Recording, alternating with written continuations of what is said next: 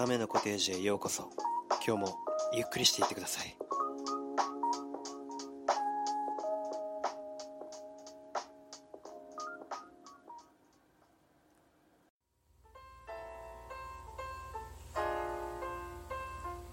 皆様ようこそ。亀のコテージへ。第11回となりました。どうぞよろしくお願いします。いやー今日もよろしくお願いします。いや本当にようこそですよ。ありがとうございます。聞いてくださってね。いや第11回ということなんですけども実はですね私11という数字が一番好きなんですよ。数字の中で。まあ数字の中でって言ったらあれだけどまあ大体ね1からま100までの中で最も好きなのが11ですね。はい。1から10までだったら2が一番好きなんですけど、まあそんなことはね、置いといて。どうでもいい話で、えー、始まりました亀のコテージですけれども、そのね、好き、ね、好きっていうことのつながりで言ったら、あの、私結構動物園、まあ動物が好きなんですよね。実は、あの今じゃない、あ、今ここで飼ってるわけじゃないんですけど、実家の方では、あの、ワンちゃんを飼ってまして、柴犬がいるんですけどもあの動物がすごい好きで。せっかくなんであのちょっと動物園あの行こうかなと。はい。思いまして先日ですね車ではるばる日本平動物園というところに行ってまいりましたこれは静岡県の静岡市にある、えー、動物園ですね。はるばる車で行きましたよ。もちろん一人です。はい。ご安心ください、えー、相変わらずの一人でございます。いやーでもねあのー、まあ、日本平動物園行くの勇気いりましたよ。最初は。一人で動物園かどうせカップルファミリーばっかりなんだろうなと思いながらあのー、行ったんですけどあのー、やっぱりファミリーやカップルばっかりでした。はい。やっぱりそうでした。であのファミリーの前、まあ、4人で来てたかな子供2人と、えっと、お父さんお母さんと4人で来てたファミリーの前にねあの1人で並んであのレッサーパンダが写ってる、ね、写真が載ってる入場券をもらい中に入り でカップル横を見ればカップルファミリーカップルファミリーファミリーファミリーカップルみたいなね。もうそんな感じでしたけど、一人で来てる人なんて、いや、いなかったんじゃないかな。僕は見かけなかったですね。たまに一人で行く人もいますよね、でもね。いや、でもなんかね、あの、我ながら堂々と歩けましたよ。はい。あの、堂々と動物園の中をね、歩いて進んでいきましたけども、まあ、なんで堂々と歩けたかっていう理由もよくわかりません。はい。で、あの、大体、まあ、複数人で行くと、ああ、この動物すごい、みたいな。え、なになにこの動物？とか、うわやっぱ生で見るとすごいねとかで会話が盛り上がって、あの、長くいるみたいな、長くいすぎたみたいなことあると思うんですけど、私ちょっとね、一人であの、2時間強、その動物にいまして、一つ一つの説明しっかり見て、もう自分でもびっくりしました時間見た時に。なんか昼に行ったんですよ。えっと2時過ぎぐらいに着いたんですけどその日は。で4時半に、えっと、売店とかが閉まるんですよね。あの最後に聞こえましたからね。そのあのもう閉店ですよの音楽。スーパーとかでよく流れるような音楽が聞こえましたけども。でもあの実際に日本平動物園めちゃくちゃ動物います。いろんな種類。すごく数いるので本当におすすめでした。行ってみた感覚でね、まあ、レッサーパンダ先ほど言ったレッサーパンダだったり、えー、北極熊あとライオン猿ゾウキリンなど。まあメジャーなところからあこんな動物もいるんだっていうね。様々なあのところもすごいあの種類いたなっていう印象でしたね。で、まずあの、まあ、いろんな動物見た中で印象的だったのが、あの、ニホンザルね。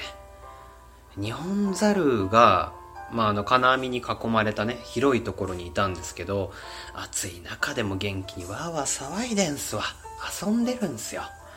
可愛いなと思って、あの、見てたんですけど、あの、私がふっと見た時にですね、金網に、あの、目の前の金網にポンって映ってきて、でぶら下がったんですけど あのそのぶら下がり方があの完全にダンシングヒーローだったんですよ。あのテケテケテッテッテッテッテの最初のあのポーズで猿がぶら下がったからあの我慢できずにちょっと吹いてしまってあ一人で来てますよもちろん一人で来てるんですけど吹いてしまってあのカップルと家族に挟まれる形で白い目で見られるっていうね。本当に。あのあれは恥ずかしかったですね。本当に。であのまあレッサーパンダのところにも行ったんですよ。レッサーパンダすごい好きで私ね。でレッサーパンダの説明を見て驚いたんですけどもともとはパンダって呼ばれてたらしいですね昔は。うん。だけどジャイアントパンダっていうのが一般的にパンダって呼ばれるようになったから小さい方のっていう意味のレッサーをつけてレッサーパンダって呼ばれるようになったというふうに書いてありました。わあすごい面白いなと思って見てましたけど。であのレッサーパンダねよく見るとあ、まあ、ご存知の方は多分ご存知だと思うんですけど耳のところあの、まあ、耳2つあるじゃないですか。耳の前が白で後ろがちゃんと黒になってるんですよね。パンダっぽく白黒になってるんですよ耳のところ。茶色のイメージすごいあると思うんですけどもうすごいなんかパンダらしいなっていうねあのー、耳をしてましたね。可愛かったですすごく。うん。それに日本平動物園って何がすごいかって言ったらレッサーパンダなんと8匹いるんですよ。8うわすげえそんないるんだって思ったんですけどあの名前がもちろんそれぞれありましてえっとまずレイカ。そしてホーマー。カタカナでホーマーですね。そしてマルオそしてニコそしてガオガオ。そしてタク。スミレそしてなんとえ最後にカズ。この8匹がいたんですよ。あカズだと思って、まあ、相方の名前ですよね。カズっていう子がいてね、まあ、その時点でちょっと面白かったんですけど。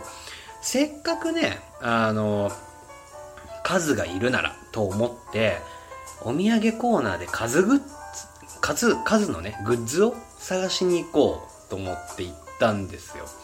でそしたらあのレッサーパンダのね、あのー、ポストカードがあってで写真とともにあの一つ一つあの名前が書いてあったんですよ。あこれはいいと思ってみたらなんと数だけ品切れということで。はい。あの数だけがなかったね。7種類あったんあ8種類もちろんあるんですけど7種類しか残ってなくて何度見ても数がないっていうね。動物園でもモテんのかお前と思ってちょっとねもうわけわかんないですけどイラッとしましたよ。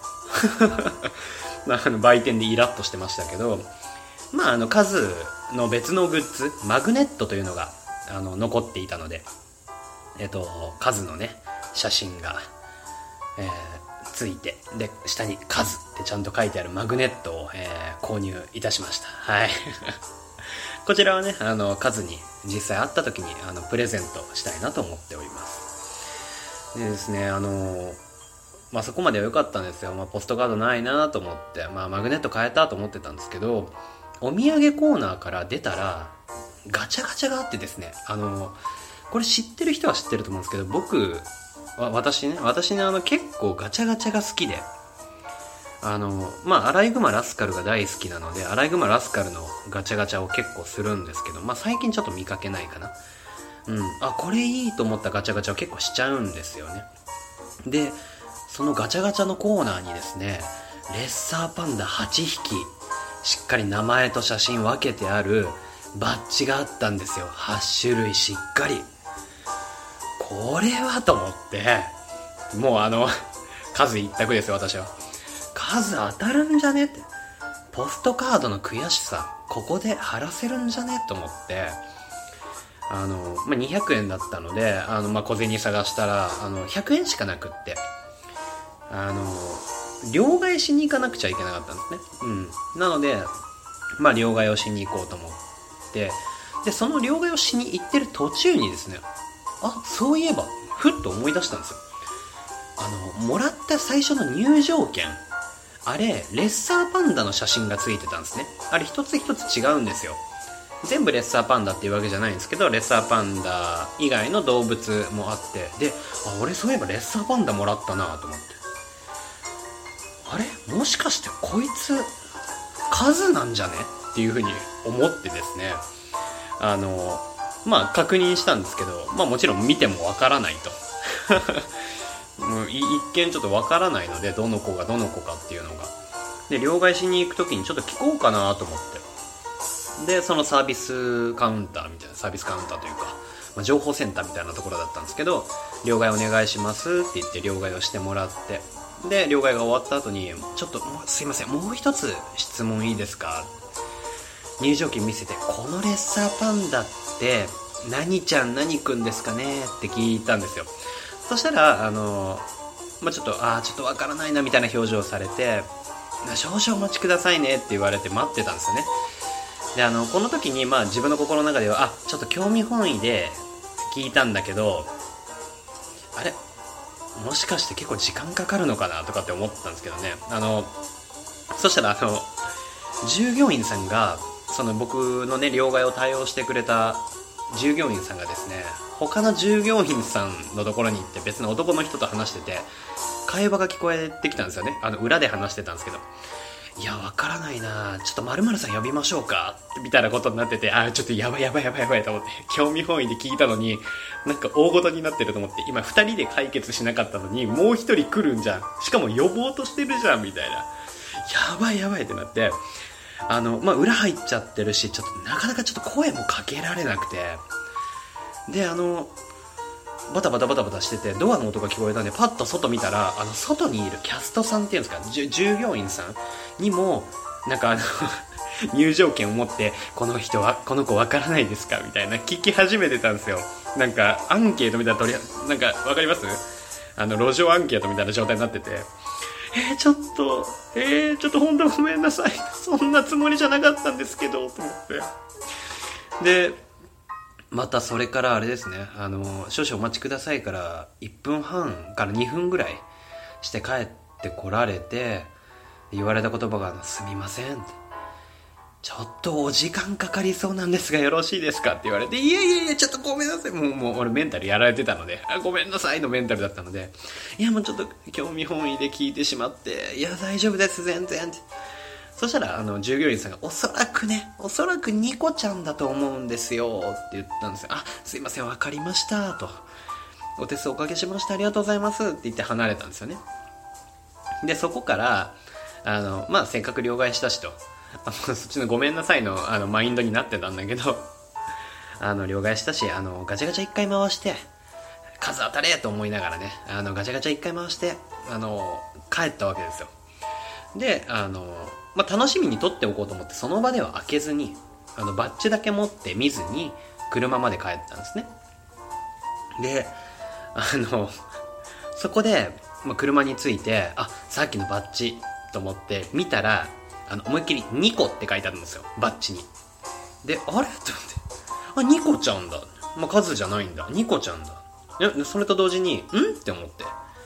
であの入場券をカバンから取り出したら、あの、全く同じ写真で、いや、お前2個やんって一人であの、大笑いするっていうね。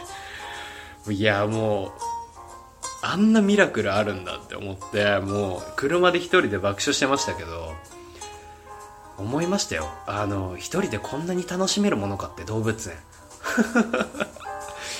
いや、本当に楽しみましたよ。また行きたいですね。ぜひ、あの、誰かと。誰かとぜひ行きたいなと思います。まあ、非常に素敵な経験をさせていただきました。まあ、ニコちゃんのね、あのバッジは、あの、どこかで使わせていただきたいと思いますので。カズにもね、あの、マグネットプレゼントいたします。さあ、ということで、えー、オープニングトークこのくらいにいたしまして、えー、今日も早速ラジオ。Repeat after me. カズカメ FM カズカメ FM No, no, no. カズカメ FM カズカメ FM No, no, no. カズカメ FM カズカメ FM No! いやもう全然わからん本格ラジオ番組カズカメ FM 嬉しかった。あの言葉。さあ嬉しかったあの言葉。ということでこちらのコーナーでは自分が言われて嬉しかった言葉。っていうのを紹介しまして、えー、リスナーの皆さんとそして私と一緒にほっこりいたしましょう。というコーナーでございます。今日も早速参りましょう。素敵なコテージネームあいささんからでございます。こちらですね平和の和に桜と書いてまあ愛さと読むのかなと思って読ませていただいておりますがもし間違っていたらあの訂正コメントお願いいたします。はい。さあ投稿こちらです。生まれてきてくれてありがとう。さあということでまあ、ちょっとねあの理由は書かれていなかったので、まあ、ちょっと深くわからないんですけども、まあ、素敵な言葉だなと思ってあのこちら聞かせていただきました。こう親に言われたのかな？それとも彼氏さんだったり友達に言われたのかな？ちょっとわかんないですけどどんな場面かっていうのはねすごい気になるところなんですけれども。でもなんかまあわかんないですよ。感覚はわからないですけど子供が生まれた時の親ってってそういう気持ちになるのかなとか、まあ、これはちょっとドラマの影響があるのかな。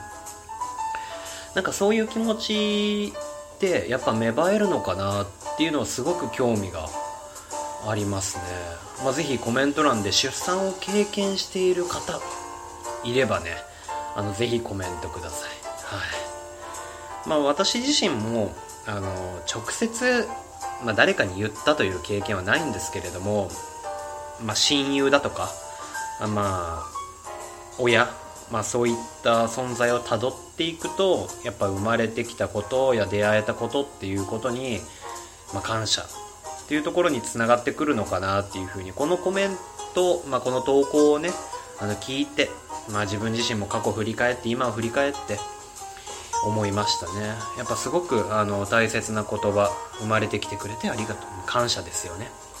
すごく素敵だと思います。ありがとうございます。さて次行きましょうか。素敵なコテージネームノアさんでございます。家庭科の先生によく遅刻するんですがマイペースだねって言われて怒られなかったんですよ。なんか嬉しかったです。ということでちょっとねあのこの方アイコンがカエルの写真なんですよね。だからちょっと聞こうか迷いましたがはい、この音声ね、投稿聞こうか迷ったんですけど、まあ、聞くことにしました。はい。まずですね、遅刻するなよ。しかも何度もだろ？よく遅刻するんですけどってことは。おいおい、まず遅刻するなっていうところからなんだけど、でもあれだね。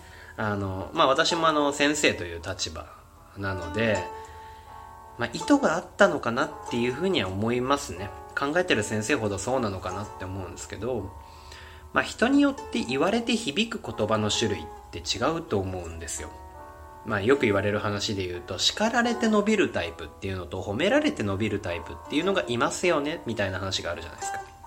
それと一緒でその子に適適切な言葉を投げかける。それってなんか考えてる先生は選んでるんですよねしっかり。この子はしっかりここで叱った方がいいのか。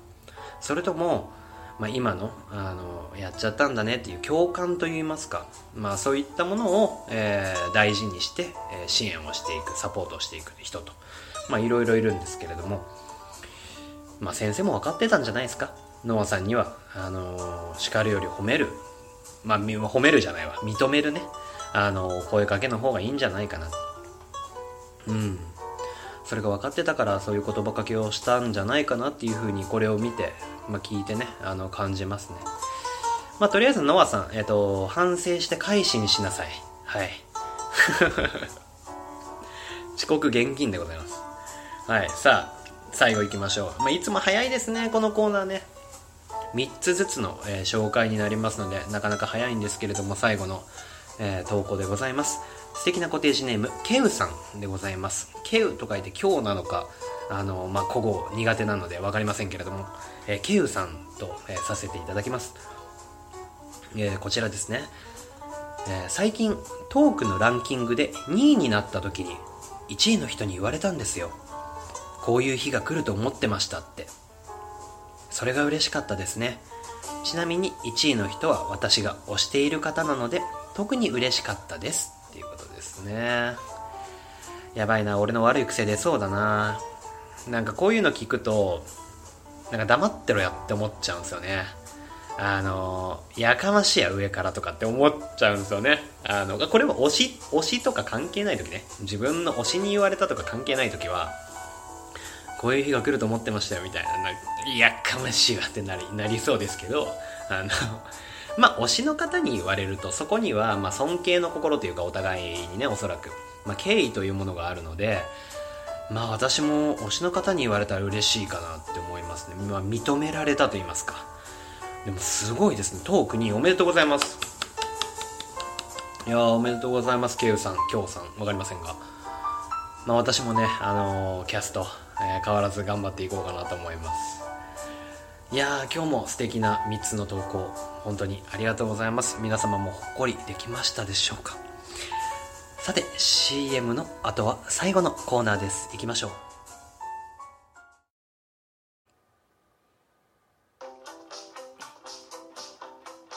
亀も一人の CM 撮った方がいいんじゃない？ああ撮ろうか。じゃあエルモのやつやってよ。ああいいよ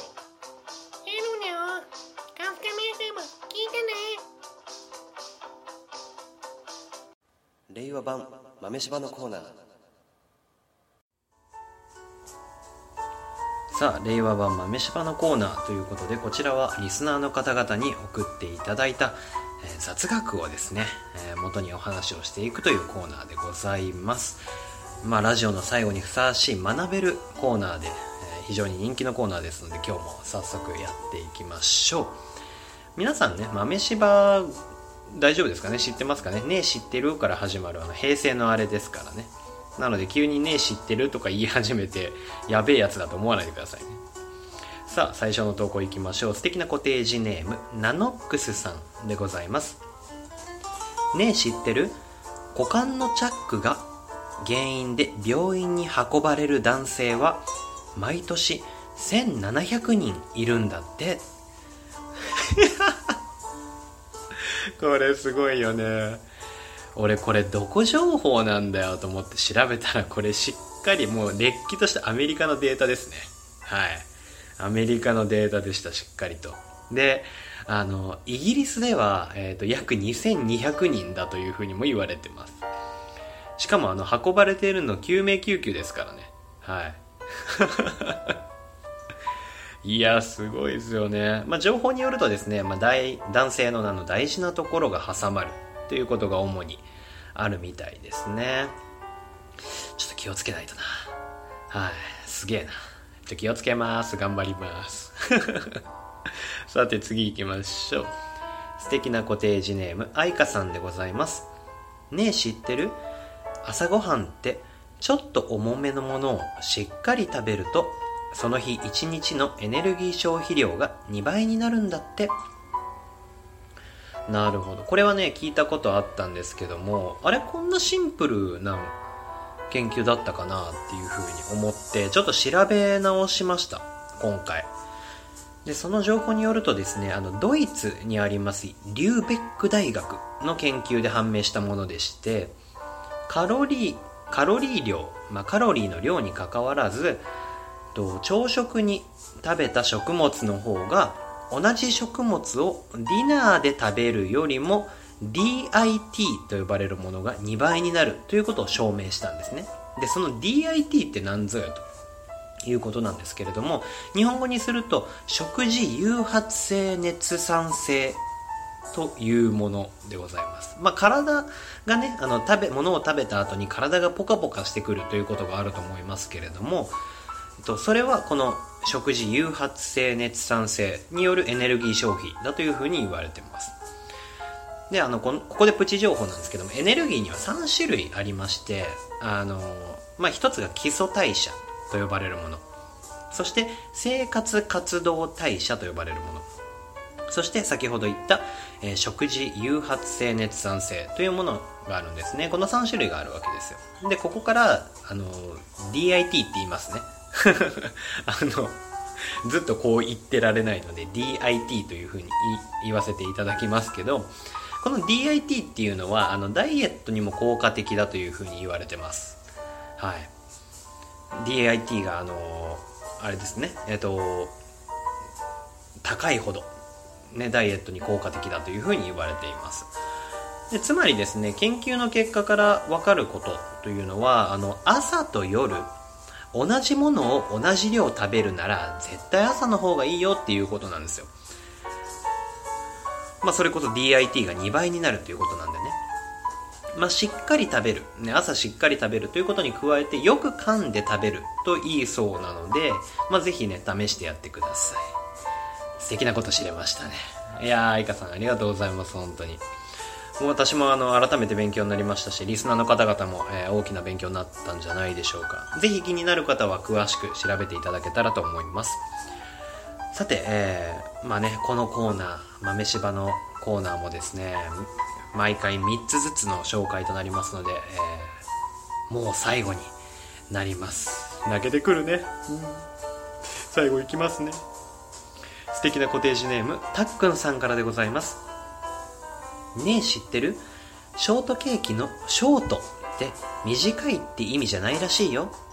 なんかサクサクしたみたいな意味らしいよ。ざっくり。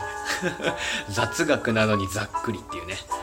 これぞ雑学なのかもね。雑ですね本当にね。まあ私もあのサクサクって意味だったよなぐらいの感じだったのであの分かってなかったんですけどもまああの調べたところ確かにサクサクという意味もあります。でアメリカのショートケーキってあの日本のあのいちごのショートケーキふわふわしたものと違ってですねちょっとシュークリームに近い感じなんですよね。まあ、ぜひあのアメリカ、えーショートケーキとかで調べてもらったらわかると思います。でここからはあのちょっと調べた情報なんですけれども、えっと、日本のショートケーキは海外のあの主流のものとは全く違う日本発祥のものみたいなので、まあ、だからこそこうやって混乱するんでしょうね。いやショートケーキってサクサクちゃうやんけ。ふわふわしてるやんけ。みたいなことになるわけですよね。そしてですねあのショートケーキの定義ってまいろいろあるのでよくわかんないんですよ。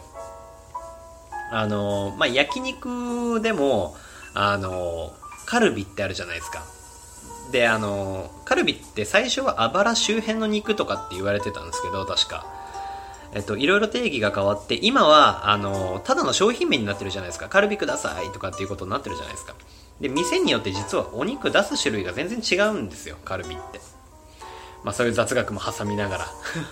まあそれに近近い感覚なのかなこのショートの意味の違いっていうのもっていうふうにあの思いましたね。まあ定義なんて合ってないようなものですよ。この場合。